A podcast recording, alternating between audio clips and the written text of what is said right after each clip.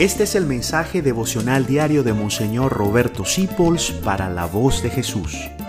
Queremos que la sangre de Cristo no se derrame en vano. No digas mentiras, dice el mandamiento, pero también no simules lo que no eres.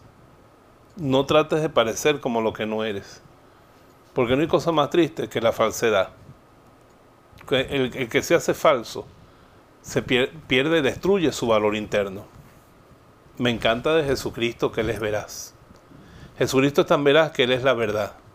Me doy cuenta de que todos los hombres que Él tocó fueron humildes, pues Santa Teresa de Jesús dice, la humildad es la verdad.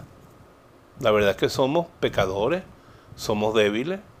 No tratemos de mantener una imagen que sea falsa. Ser una persona veraz.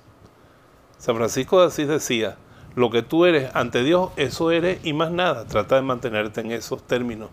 Lo que yo soy ante Dios.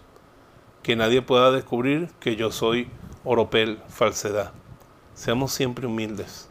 Y eso nos va a asegurar andar en la verdad, como decía nuestra Madre Santa Teresa. Feliz día. Gracias por dejarnos acompañarte. Descubre más acerca de la voz de Jesús visitando www.lavozdejesús.org.be. Dios te bendiga rica y abundantemente.